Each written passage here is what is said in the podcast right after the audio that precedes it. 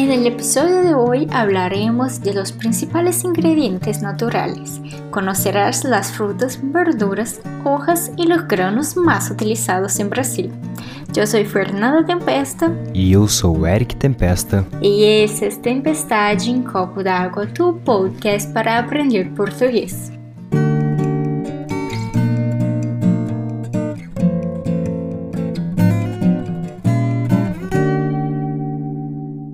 Y como Brasil es un país tropical muy rico en elementos naturales, con frutas y verduras preciosas, decidimos grabar un podcast enseñando a cómo ir de compras.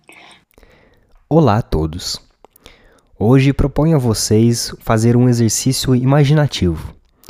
Imagine que você irá preparar uma janta com diversas verduras, legumes e grãos. Lo que en español llamamos de verdura, e en portugués podemos encontrar también con el nombre de legumes. E depois dessa janta, você vai fazer uma sobremesa com diversas frutas e talvez um sorvete também. Então, você coloca sua máscara, pega o seu álcool em gel e sai de casa rumo à feira. Lá, você encontra uma barraca vendendo verduras e legumes.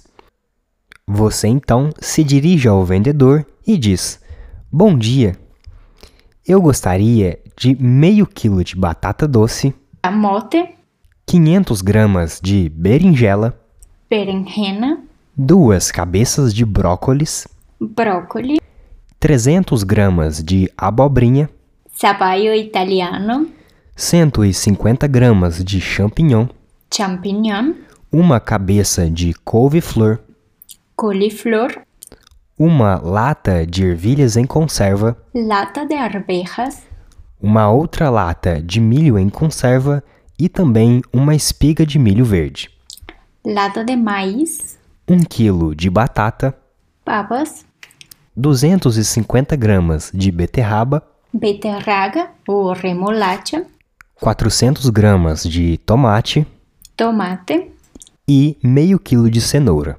zanahoria. Agora, na barraca ao lado, você visualiza algumas verduras, algumas folhas para compor a sua salada. O sea, en una tienda. Y verduras en Brasil conocemos como todo que es verde, entonces básicamente las hojas. Você se dirige à vendedora e diz: Bom dia, eu gostaria de uma cabeça de alface, Lechuga, 100 gramas de agrião, berro, 150 gramas de rúcula, rúcula, 300 gramas de hortelã menta, e, por fim, 200 gramas de espinafre. espinaca. Um pouco mais adiante, você vê alguns grãos à venda que poderiam deixar seu jantar mais saboroso. Granos y que también en español muchos conocen como legumbres. Você então se dirige ao vendedor e diz: Bom dia, gostaria de um saco de 5 quilos de arroz, Arroz, gostaria também de um saco de 2 quilos de feijão, porotos o frijoles, e sobre o grão de bico, você só tem em saco fechado ou também vende a granel? Hum, a granel?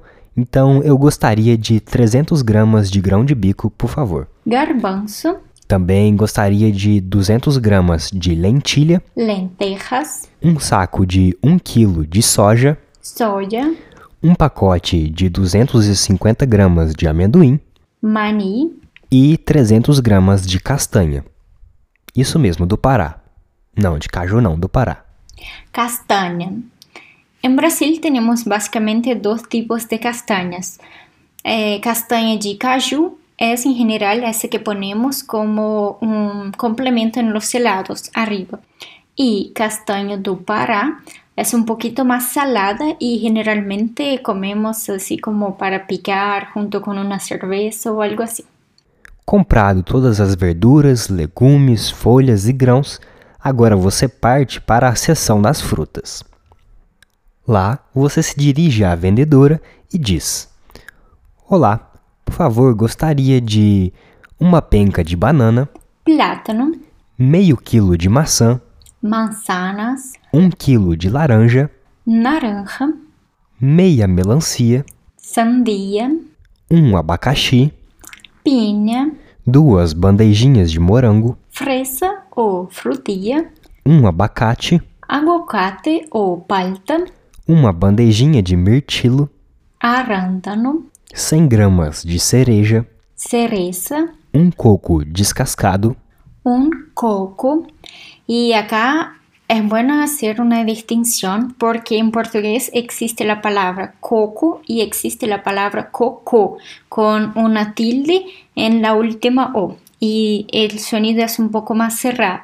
La diferencia es que coco sin tilde significa la fruta y coco con la tilde significan las heces. Entonces es importante señalar esta diferencia porque si uno anda a alguna tienda o a alguna feria queriendo comprar coco, la gente va a encontrar un poco raro. 300 gramas de pêssego Durazno, e 200 gramas de amora. mora, E agora você passa no supermercado ao lado da feira para comprar um pote de sorvete un pote de helado, de baunilha, chocolate, morango, flocos, napolitano, brigadeiro, o que você preferir.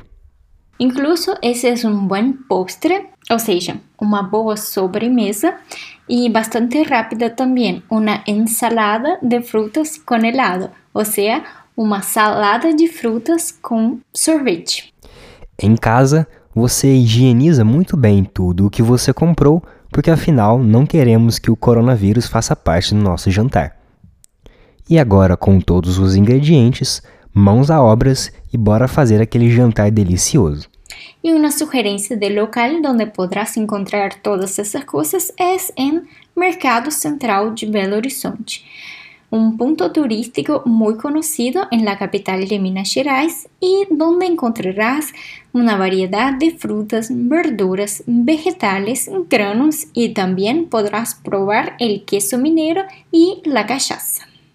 Y minero no significa que es de minería, sino que se refieren a las cosas que son del estado de Minas Gerais.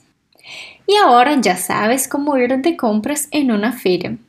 Yo soy Fernanda Tempesta. E eu sou o Eric Tempesta e esse foi o Tempestade em Copo d'Água dessa semana e nos vemos no próximo episódio. Até mais!